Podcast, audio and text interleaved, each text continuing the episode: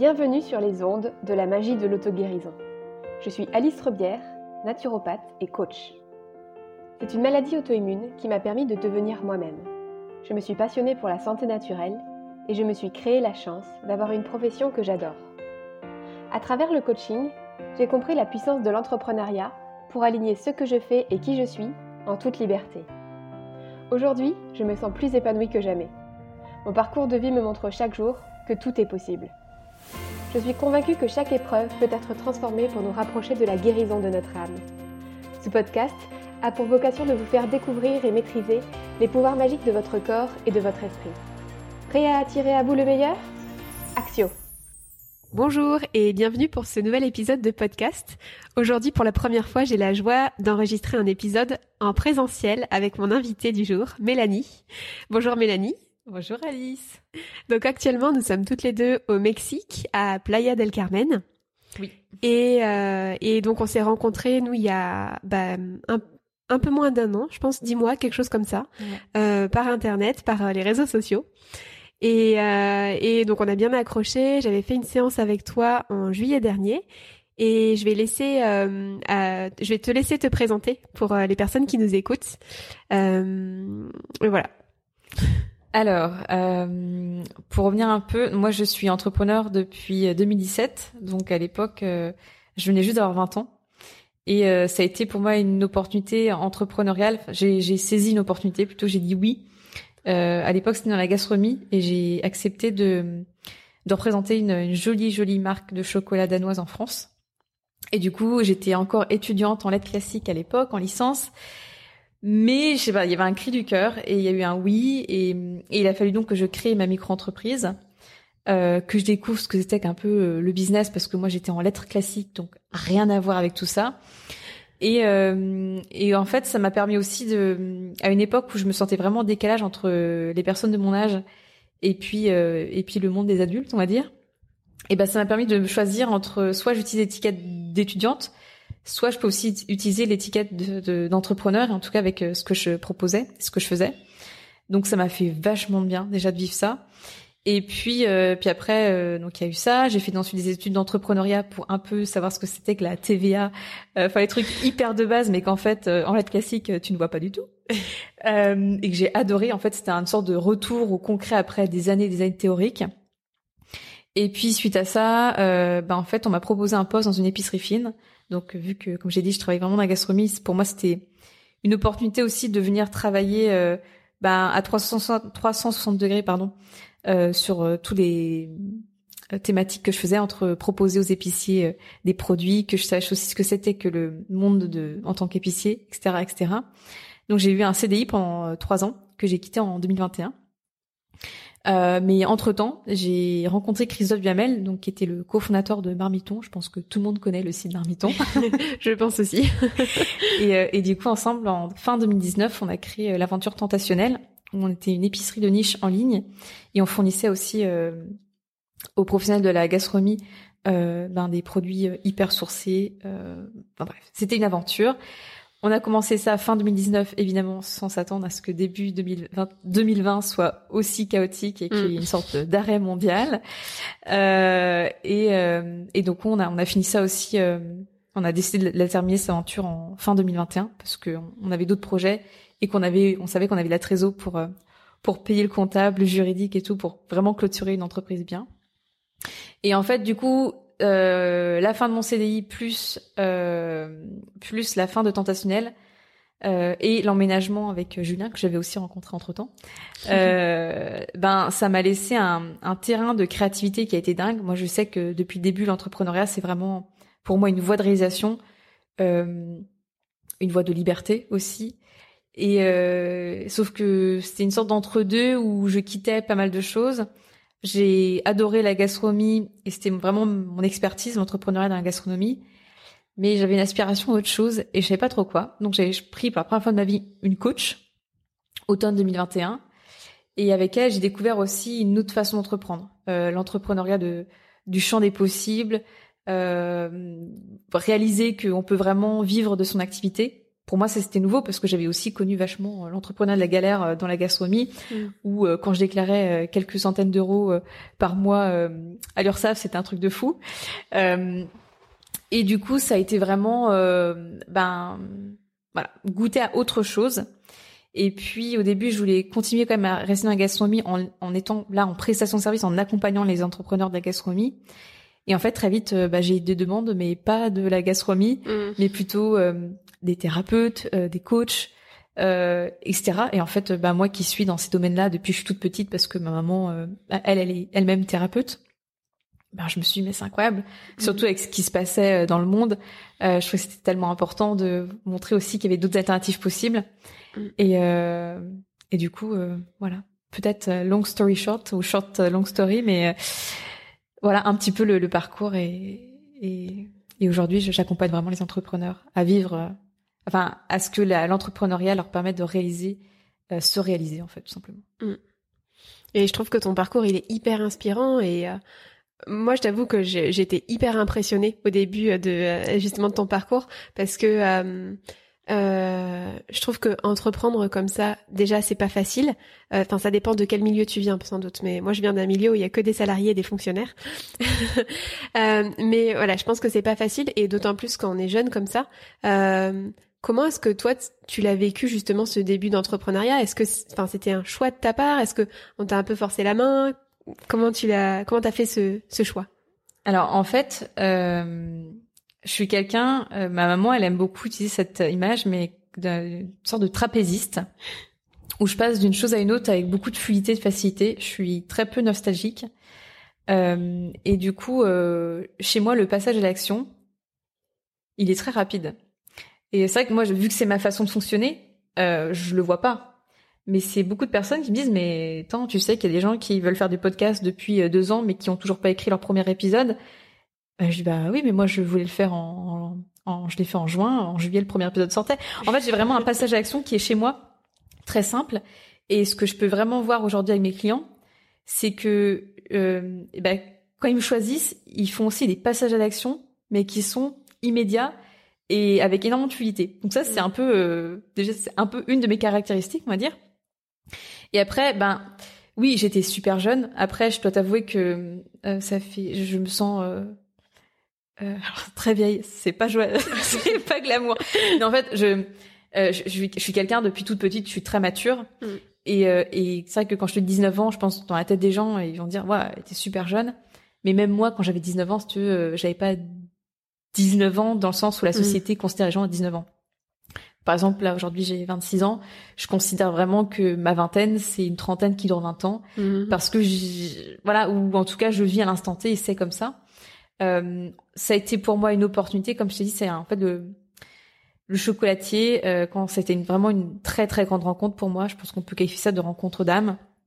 Euh, et il a vu en moi, je pense, des choses que moi-même j'aurais été incapable de voir, et il a cru en moi. Je crois que ça, c'est un des plus beaux cadeaux qu'on puisse faire à quelqu'un. Et, euh, et j'avais permis de faire des contrats avec les Japonais, avec Harrods à Londres. Donc, euh, au bout de trois jours, il m'a dit, Mélanie, ce serait peut-être intéressant qu'on voit ce qu'on peut faire ensemble. Et en fait, euh, en moi, c'était un cri du cœur de me dire, ah, en fait, il y a autre chose aussi que être forcément prof. C'était à la base euh, le but de ma vie. Euh... Peut-être un jour, on sait pas, hein. mais c'est pas encore le cas aujourd'hui. Et euh, et du coup, ben, j'ai saisi cette opportunité. Donc, ça a été une opportunité qui était extérieure, mais ça a été une autorisation après intérieure. Mm. Mais au final, deux mois plus tard, ma micro-entreprise était déjà créée. Donc, comme j'ai dit au tout début de ta, pour répondre à ta question, chez moi, le passage à l'action, il est assez rapide et je me lance facilement dans les choses. Génial. Comment est-ce qu'on devient entrepreneur? Est-ce que ça demande des qualités particulières, mis à part le passage à l'action ouais. euh, Est-ce que ça demande des qualités particulières ou des compétences particulières? Je sais que euh, chez les personnes que j'accompagne, il y a beaucoup de personnes qui me disent qu'ils ont du mal à se lancer dans leur activité de thérapeute parce que euh, ils ont l'impression que c'est une montagne en fait l'entrepreneuriat.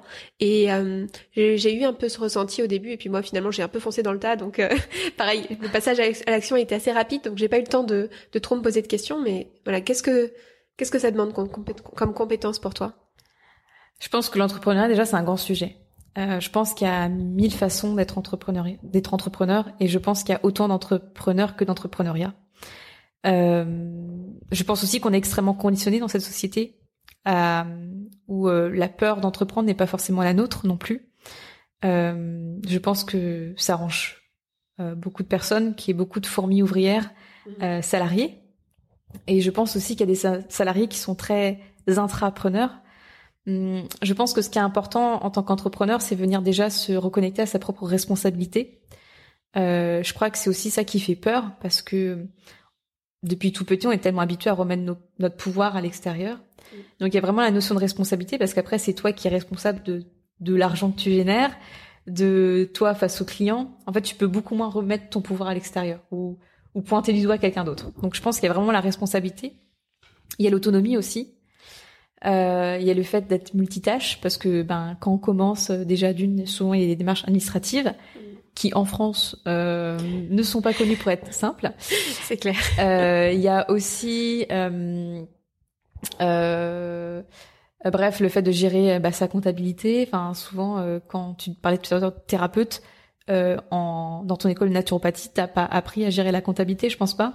Alors, euh, dans certaines écoles de naturopathie, il y a une ou deux journées de cours pour apprendre à s'installer, mais c'est vraiment euh, très très mini, mais c'est vraiment la base.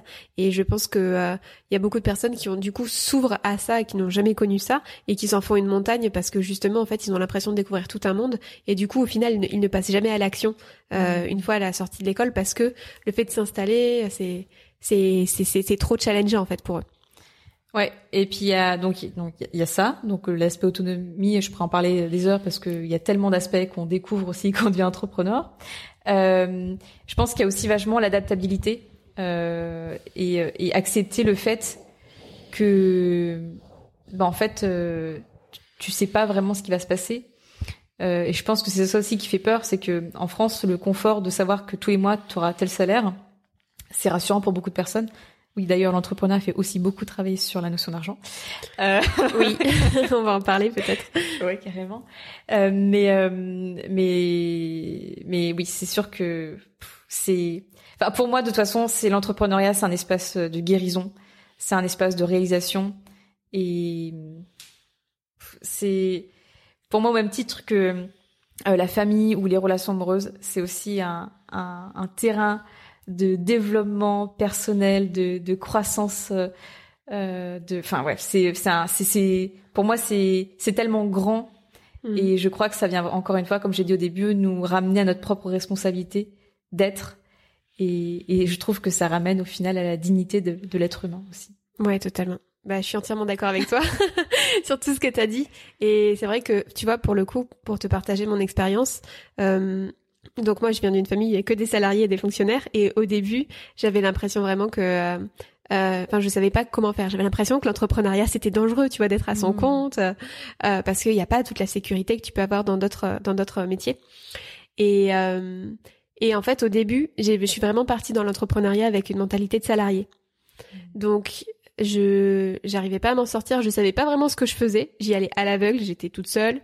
Et je pense aussi j'étais mal entourée dans le sens où j'étais euh, les personnes à qui je demandais des conseils c'était pas des entrepreneurs donc ils savaient pas forcément euh, faire ou euh, ils savaient pas répondre à mes questions.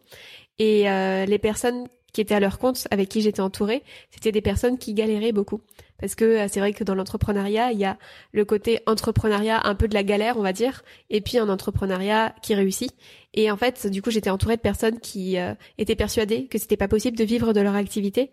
Donc c'est vrai que comme on le sait, de toute manière, les croyances, ça conditionne énormément. Et moi, le shift que j'ai eu par rapport à ma croissance de mon activité et à mon développement vraiment, c'est le moment où déjà un, j'ai changé d'environnement, où vraiment j'étais entourée euh, d'entrepreneurs qui euh, qui avaient plus ces croyances-là, qui étaient persuadés qu'elles pouvaient réussir et qui euh, s'en sortait très bien.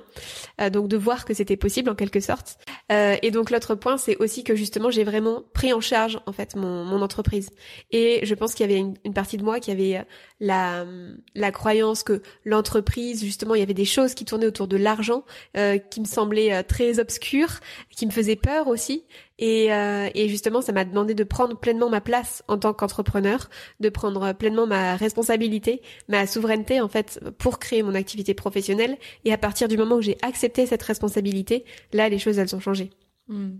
Et tu vois, tu parlais tout à l'heure de, cadre salarial, et je crois que ça c'est aussi une de mes grandes thématiques, en tout cas que j'explore moi-même et puis avec mes, mes, clients aussi. En tout cas, en 2022, c'était très très présent et ça continue un peu à l'être. Mais c'est que c'est normal en fait que quand on entreprend aujourd'hui, on soit modelé avec le cadre salarial parce que oui. depuis qu'on est petit, en fait, c'est pas que le cadre salarial, c'est que depuis qu'on est petit, à l'époque, on organisait notre vie autour de l'école, du planning scolaire. Mm. Euh, après, c'est on organise notre vie autour d'un travail. C'est-à-dire que c'est le travail. Ensuite, tu peux prendre un rendez-vous euh, le soir ou ou tu prends une journée pour aller à ton rendez-vous. Euh, T'as cinq semaines de vacances, c'est ça qu'on te donne. Et, et en fait, euh, ben quand tu fais la transition pour être entrepreneur, si t'as personne pour dire, mais en fait, euh, tu sais, au partir du moment, tu fais comme tu veux. Et puis même parfois faire comme tu veux, ça peut faire carrément flipper aussi. Oui. euh, et eh ben, c'est super dur. Et puis même toi, t'as pu identifier que tu restais encore dans dans ce cadre salarial. Mais il y a plein de gens en fait, vu qui voient, qui ont vu que ce mode-là, qu'il y a personne pour euh, pour leur dire ou qu'ils n'ont pas juste un peu ce cette prise de hauteur pour le voir. Ben en fait, continue. Sauf qu'au final, des gens qui avaient pris le choisi l'entrepreneuriat au nom de choisir la liberté et du coup de faire cette transition, mm. bah, peuvent se retrouver en burn-out derrière à cause de leur, de leur entrepreneuriat, puisque au final, c'est pas un salariat au service de leur vie, mais c'est leur vie au service de l'entrepreneuriat. Et ça aussi, c'est mon grand message. Mais oui. et justement, est-ce que tu peux nous en dire un peu plus? Parce que je sais que c'est justement c'est ton grand message euh, que ton entreprise soit au service de ta vie et non l'inverse. Ouais. Et euh, est-ce que tu peux nous dire un peu euh, pourquoi est-ce que c'est important et comment est-ce que toi tu l'as intégré dans ton quotidien aussi? Euh, pour moi, c'est important parce que, ben, comme j'ai dit, euh, déjà, je pense que oui, beaucoup de personnes choisissent l'entrepreneuriat pour la liberté. Euh, la valeur liberté chez moi est très importante, mais euh, bah, souvent, euh, on voit pas forcément notre façon de faire, nos schémas, et hum, et en fait, je me dis, bah non, mince quoi, tu tu mets tellement d'énergie dans ton entreprise, tu mets tellement d'énergie à ton projet, si celui-ci ne vient même pas te soutenir Enfin, ce que je disais, en fait, c'est que c'est pas durable. C'est qu'au final, tu vas avoir un entrepreneuriat qui va être frustrant. Tu vas avoir un entrepreneuriat qui va être, euh, qui va te mener au burn-out. Et mm, alors que pour moi, le, au contraire, l'entrepreneuriat, c'est là pour venir soutenir, c'est là pour venir enrichir ta vie. Euh, c'est un entrepreneuriat de l'épanouissement et de la réalisation de soi. Mais si il n'est pas au service de ta vie, ben je vois pas comment ça peut fonctionner. Mm. Et alors après, ben moi je suis en chemin aussi, hein, j'expérimente. Euh, comment moi je le mets au service de ma vie. Euh, ah, déjà entre 2022 et 2023, il y a déjà des changements. Donc euh, ça serait encore dans un an, je te dirais sûrement autre chose. Mais quand moi j'ai commencé en 2022, euh, à partir du mois de mars, je me suis autorisée à prendre la dernière semaine de chaque mois en en off entre guillemets. J'appelais ça des semaines, euh, la semaine du mois, M-O-I, une semaine d'être euh, où normalement je ne prenais pas de rendez-vous. Alors je dis normalement parce que ben au début euh, c'est pas évident et puis euh, le nom aussi non c'est encore tout un autre sujet mais c'est pas évident. Et euh, mais en tout cas c'était des voilà des espaces où moi je prenais pas de rendez-vous client et j'essayais vraiment d'avoir plus cette connexion à moi.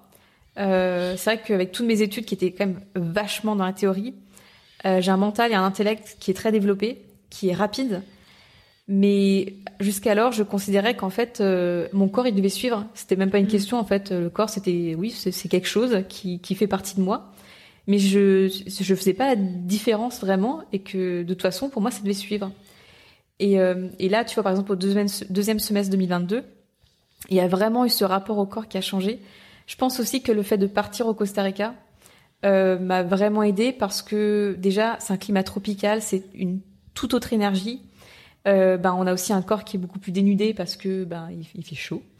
Euh, et, et, là c'est c'est vraiment euh, créer une autre façon pour moi d'être. Et où finalement j'avais plus besoin d'avoir une semaine par mois parce que je prenais beaucoup plus soin de moi en général au quotidien. Donc soin de moi en général, c'est me réveiller à une heure qui me convient euh, prendre soin de, de, mon corps par l'alimentation. Ça, c'était aussi ma grande découverte de l'automne 2022. Euh, tu sais, tu en sais quelque chose, toi. euh, ça a été euh, de ne pas venir surcharger mes plannings euh, dans un but de générer tant de chiffre d'affaires, mais plus de venir en fait voir ce qui est ok pour moi et à partir de ça voir comment moi je pouvais appliquer les tarifs qui étaient juste pour moi, voir comment l'accompagnement je pouvais le recréer dans cet objectif-là aussi. Et clairement, l'automne, je me suis fait vachement masser. j'ai eu beaucoup de, bah, tous les semaines, des séances de réflexologie plantaire tous les semaines. Je me suis aussi accompagnée en coaching. Enfin, voilà, il y a aussi mm. ça aussi. c'est ça que je l'ai pas évoqué encore. Mais se faire accompagner, comme tu as dit tout à l'heure, c'est tellement important. Mm. Et des gens avec qui tu te sens, ben, level up quoi. C'est ça, s'entourer de personnes qui te tirent vers le haut. Exactement. Et je pense que ce que tu as dit là, ça va parler à, beaucoup de mes auditeurs parce que je sais qu'il y a beaucoup de personnes qui sont dans le milieu du bien-être et souvent on dit que les coordonnées sont les plus mal chaussés. Mm. Bah, c'est aussi vrai par exemple pour les naturopathes. Tellement. Ouais. et, et c'est vrai qu'il y a des fois on a tendance un peu à, à négliger bah, justement quand on se met à fond dans l'entrepreneuriat ou par exemple même tu vois les études de naturopathie. Bon moi j'ai fait le cycle en trois ans, euh, il y a des cycles en un an et qui sont très maltraitants et pas du tout justement dans un rythme naturopathique puisque bah tu vas être à fond en fait tout le temps. Et donc tu vas être sous un stress pas possible, tu vas pas du tout respecter tes rythmes de ton corps et donc du coup, il y a une certaine déconnexion qui se fait entre justement le côté théorie mentale et le côté pratique et euh, l'expérimentation dans le corps. Et, euh, et donc justement, c'est hyper intéressant ce que tu dis. Moi aussi, j'ai remarqué que le fait justement d'être beaucoup plus attentive à moi et de prendre du temps pour euh, m'occuper de moi, c'était vraiment quelque chose qui me permettait de déposer le mental, pour prendre du recul et je pense que ces temps de présence c'est indispensable pour pouvoir développer son entreprise. Ouais. D'accord? Ouais, ouais, carrément. Et en fait, ce qui est assez drôle, c'est que tu sais aussi la notion de bien-être ou de ce qui est ok évolue forcément avec le temps. Oui. Et moi, par exemple, ce qui était ok, euh, genre il y a un an, aujourd'hui, ça serait plus du tout. Et euh, et même euh, il y a pas si longtemps que ça, genre en décembre, je me suis retrouvée avec un pas mal, enfin beaucoup de clients. et je me suis retrouvée à la fin décembre à essayer de voilà de, de mettre tout le monde, tu vois, sur deux semaines avant que nous on parte au Guatemala en vacances. Et mais en fait euh, je me respectais pas du tout. Et en même temps je, je devais le faire. Tu vois il y a toujours ces trucs euh, où alors que j'aurais pu décaler les choses en, janvier sûrement. Mais euh, mais bon on, expérimente on chemine aussi hein, chacun a, a, sa à sa manière. Et, et, et du coup c'est vrai que le, bah, le côté présent c'était était beaucoup moins là. Alors que c'était dommage parce que bah on allait quitter le Costa Rica et et on savait qu'on allait partonner pendant des mois. Mais au lieu de pouvoir je sais pas juste me poser avec la nature bah j'étais en visio zoom. Mm. Et, euh, et ces, ces, temps de, de, présence sont euh, pour moi euh, vraiment ouais fondamentales. Et c'est ça qui te permet d'avoir aussi cette ce recul sur ta propre activité, d'aussi la mettre à jour, de l'adapter à qui tu es aujourd'hui. c'est ce que j'ai vécu beaucoup du coup en janvier, où mm. c'était un peu une sorte de, de pause forcée entre guillemets. Je l'ai prise comme ça au début, mais en même temps maintenant c'est c'est c'est une bénédiction parce que en fait, il faut qu'on ait l'espace de pouvoir toujours se remettre, se réajuster, faire des mises à jour. Et je crois que ça, c'est ben, pareil dans une croissance pérenne et même dans une croissance tout court son activité. Euh, parce que vu que nous, on évolue, forcément, nos clientèles, notre clientèle évolue aussi. Euh, notre message peut évoluer ou peut se préciser. Et, et ces temps sont nécessaires. Oui, oui, euh, d'ailleurs, bah, on en avait parlé dans un de mes épisodes passés avec un de mes invités, Nicolas Boursel, sur le côté cyclicité justement de, de la vie, mais aussi du coup de l'entreprise mm. et du fait de respecter ses rythmes. Euh, je voulais te demander quelque chose. Toi, tu as connu un, un, gros shift dans ta vie entrepreneuriale l'année dernière. Euh, est-ce que tu peux nous expliquer comment est-ce que tu as fait pour avoir ce shift en fait et ce qui s'est passé pour toi? Alors déjà, du coup, j'ai changé d'activité. Avant, mm. j'ai donc euh, avec euh, Tentationnel, j'étais vraiment dans la vente de biens. Donc la vente de biens, c'est vraiment tout un autre. Euh, enfin, c'est un autre secteur, c'est un autre marché, c'est d'autres marges, c'est beaucoup de volume. On est vraiment sur une autre activité. Là, j'ai, du coup, j'ai redécouvert la prestation de service, mais avec des tarifs, des tarifs aussi où je me respectais. Euh, et, et puis, ben, comme j'ai dit, je me suis aussi accompagnée déjà dans la transition entre la fin du CDI, la fin de Tentationnel et le début de cet entrepreneuriat avec une, avec une coach. Donc déjà, ça, ça a créé un shift en moi. Et ensuite, je me suis fait accompagner tout 2022. Donc, euh, ben, encore une fois, j'avais un entourage hyper soutenant. Euh, et puis, ben, purée, je suis allée, quoi. Euh, j'ai osé. Euh, je suis pas quelqu'un qui parle. J'ai du mal à parler vraiment beaucoup de moi, de, de, de mes services. Mais ben, il y a un moment donné, je, je l'ai fait et ça m'a et ça m'a ramené des clients. J'ai aussi beaucoup, eu beaucoup d'opportunités. Euh, j'ai Anne-Claire Mireille qui avait parlé de moi en story et du coup, ça m'avait apporté plusieurs personnes qui ont fait, avec qui on a cheminé, qu'on chemine encore aujourd'hui en accompagnement. Mika Deniso, pour ceux qui connaissent aussi, on avait fait toute une interview ensemble. Donc ça, pareil. En fait, j'ai eu de la chance d'avoir des, des petites lumières comme ça pendant en 2022 et qui qui m'ont fait une place pour rayonner. Mm. Et, euh, et ça, ça a été vraiment euh, hyper précieux. Et après, bah, encore une fois, voilà, des tarifs justes et vraiment euh, bah, ressentir cette justesse, le, le, nombre de clients, mais pas pour venir en fait faire un tel chiffre d'affaires ou pas pour combler où il faut tant de personnes pour que je puisse vivre. Mais mais tout ça, c'est, enfin, je dis ça, ça a l'air simple, mais c'est pas du tout simple en fait. Mm. Et justement, tu parles de tarifs. pour toi, quel est le rapport qu'il y a entre l'entrepreneuriat et l'argent? Bah c'est tout. Euh, en plus, pour moi, c'est, enfin, quand je dis c'est tout, c'est tout avec un, TOUT, euh, je peux te dire bien, bien majuscule en police euh, gigantesque, parce que il y a l'aspect que l'entrepreneuriat, enfin, pour qu'une entreprise soit pérenne, il faut qu'elle génère de l'argent. De toute façon, ça c'est un fait. Donc il y a l'aspect, ça c'est la base de l'entreprise. Ensuite, il y a l'entrepreneur. Pour moi, l'entreprise et l'entrepreneur, ce sont deux entités différentes. Oui. Je pars déjà de ce principe-là. L'entrepreneur, il a ses propres traumas, il a son propre background, il a sa propre histoire avec l'argent. Souvent, en plus, c'est complètement lié avec euh, euh, la famille, si on remonte pas même en transgénérationnel. Oui. Donc ça, c'est propre, euh, on va dire, c'est son terrain de jeu à lui et c'est à lui de s'en occuper. Souvent, l'entreprise vient juste révéler ce qui a besoin d'être d'être regardé, d'être observé, d'être transmuté. Euh, donc euh, voilà, je, pour moi, l'entrepreneuriat et l'argent, c'est vraiment un tout parce que ça va à l'entrepreneur lui demander de vraiment souvent cheminer avec l'argent. Je pense qu'on a tous, euh, je sais pas c'est quelqu'un qui naît ou en tout cas qui grandit avec une relation à l'argent qui est complètement saine. Je suis pas sûre. Qu'on soit d'ailleurs né d'une famille riche ou pauvre, enfin pour moi ou moyenne, pour moi il y a vraiment toujours un travail à faire sur l'argent. Oui. Et euh, d'ailleurs souvent l'argent à un certain niveau, euh, quand c'est pas ok, euh, x10, euh, bah, les mêmes problèmes sont là, mais x10. Mm. Donc ça aussi, c'est passionnant. Mais, euh, mais vu que l'argent cristallise tout, euh, que ce soit au niveau familial, entrepreneurial, euh, dans sa vie privée, dans sa vie pro, enfin, c'est c'est intrinsèquement relié. Et c'est là où c'est important aussi de, bah, de venir un peu nettoyer tout ça et, et se regarder aussi dans le miroir et, et voir ce qui se trame vraiment. Carrément. Moi, je crois pareil que il y a quelque chose qui a changé dans ma posture quand j'ai compris que euh, mon rapport à l'argent devait changer en tant mmh. qu'entrepreneur parce que en tant que salarié, tu es dans une posture où tu reçois de l'extérieur alors qu'en tant qu'entrepreneur, c'est toi qui génères l'argent du coup. Donc c'est vrai que ce shift là, euh, si jamais t'es pas ami avec l'argent, eh ben, ça va être compliqué de le faire rentrer dans les caisses. ouais. Et donc, du coup, derrière, c'est comment est-ce que tu le considères, qu'est-ce que t'en penses, etc. Donc, c'est vrai que, enfin, pour moi, ça a été vraiment euh, très guérisseur d'aller travailler aussi mon rapport à l'argent pour euh, pour réussir justement à, à mettre de la fluidité dans mes activités. Tellement. Et tu sais, il y a moi, il y a une, il y a une expression. Là, j'en j'en dire deux parce que pour moi, elles sont hyper importantes. C'est déjà d'une la neutralité de l'argent. Oui. Souvent, tu sais, on considère. Pour moi, il y a une phrase que j'aime beaucoup. C'est l'argent n'est ni une solution ni un problème. Euh, parce que au nom de l'argent, les gens vont se permettre ou non de faire des choses. Je peux pas, bah non, j'ai pas l'argent. Ou euh, quand j'aurai l'argent, je pourrais faire ça. Mm. Mais en fait, euh, ce que je peux voir, et encore une fois, c'est c'est très facile à dire. Après, de là à intégrer, à le vivre pleinement, c'est encore une autre histoire. Mais en fait, la vie est au-delà de l'argent.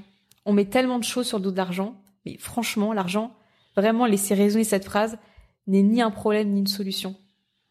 Aujourd'hui, mes choix de vie sont au-delà de la notion financière. Mm. Alors, ça m'amène à aussi générer ce qu'il faut pour vivre cette vie. Mais par exemple, euh, en décembre dernier, je me suis retrouvée dans un épisode d'hôtel horrible au Guatemala. Et, euh, j'avais quoi? J'avais 800 euros sur mon compte bancaire, euh, perso. Et on, était censé rester 11 jours. Et donc là, moi, c'était non négociable de rester là. Euh, et je voulais vraiment me respecter dedans. Et du coup, euh, on était le 30 décembre, donc évidemment période hyper touristique, va trouver quelque chose. Euh, et, euh, et, on était au lac Azitlan, donc c'est le lieu, je pense, le plus touristique du Guatemala en plus. J'ai fait tous les hôtels, j'ai tout regardé. Euh, j'ai trouvé enfin un Airbnb qui était vraiment bien. Euh, puis après, on est allé à Antigua finalement pour finir la, la fin parce qu'il y avait rien d'autre euh, au lac Atitlan.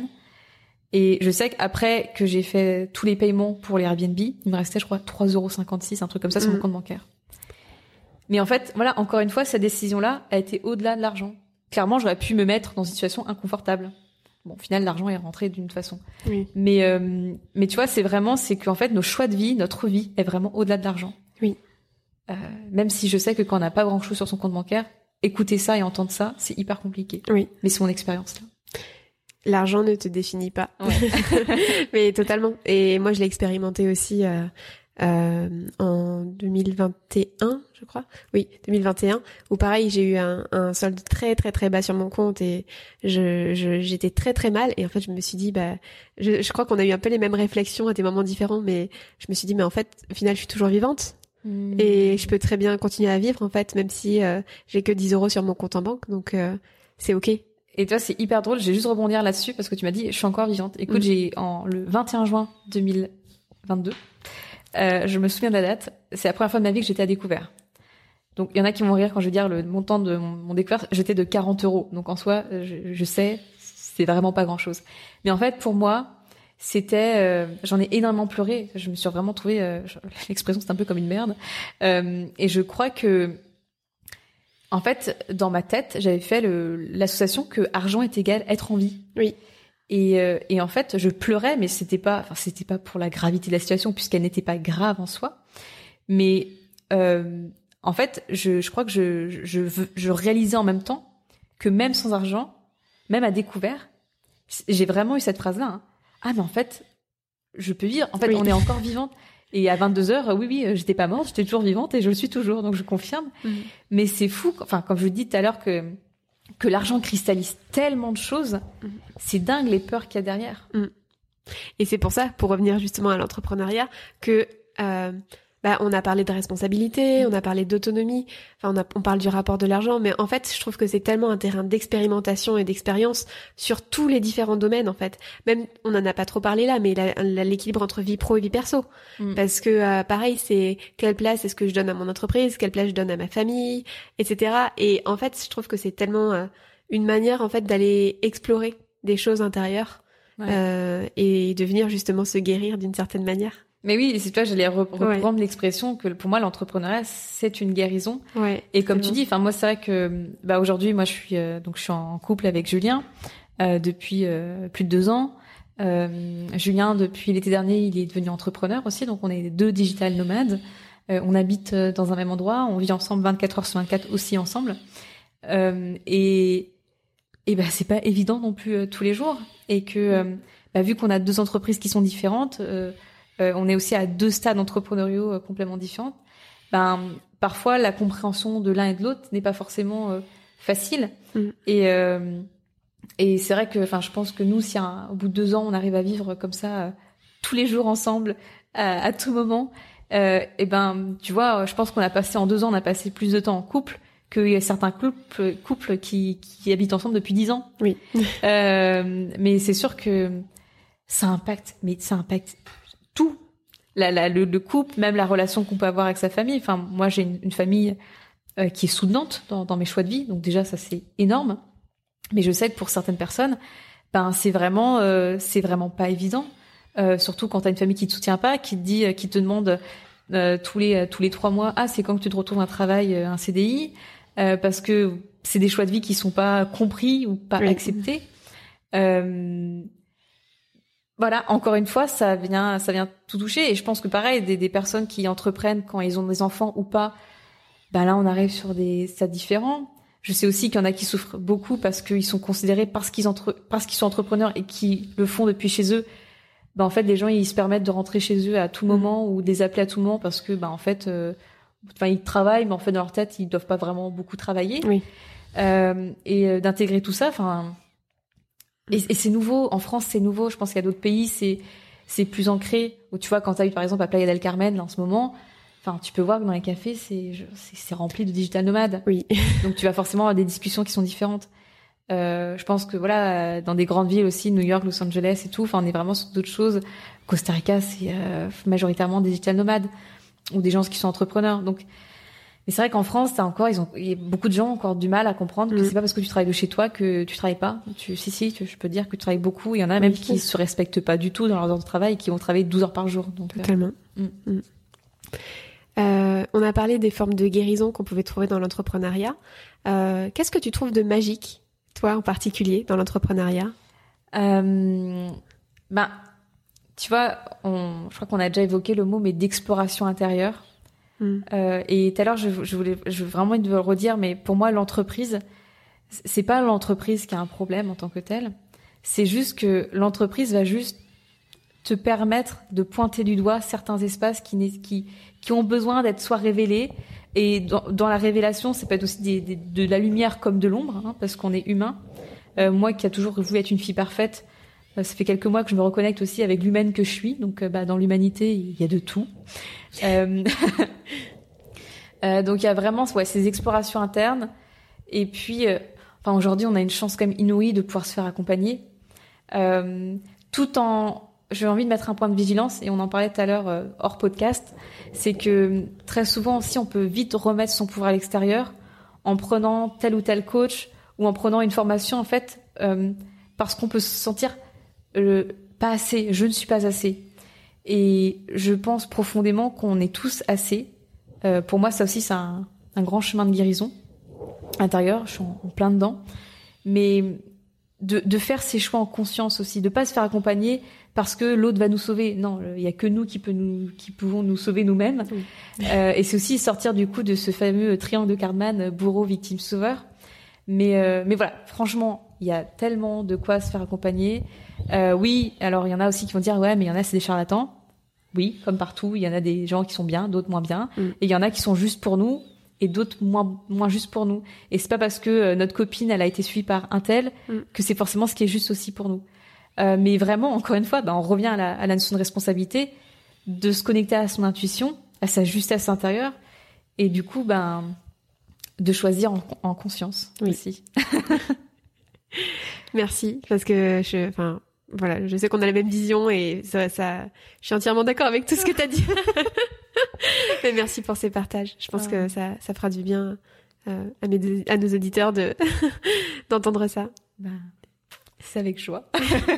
Euh, comment est-ce qu'on peut te retrouver? Qu'est-ce que tu proposes? Est-ce que tu peux nous dire comment comment on peut te retrouver? Oui, bien sûr. Alors, euh, il y a mon compte Instagram qui s'appelle euh, Mélanie Notari. Donc, Notari, c'est N-O-T-A-R-I. Sinon, il y a mon site internet, même nom, c'est mélaninotari.com. Euh, mon réseau social favori, c'est Mélanie Notari. Je suis aussi newsletter où je vais partager plus du backstage. Euh, donc euh, voilà, ceux qui veulent euh, suivre ça, ben c'est avec plaisir. On peut le retrouver dans la bio euh, forcément sur Instagram. Et puis ben moi, je propose euh, de l'accompagnement individuel.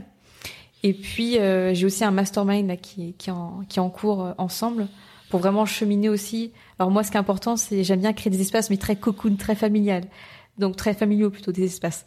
Donc euh, donc là, on est à 5 C'est vraiment un choix de ma part.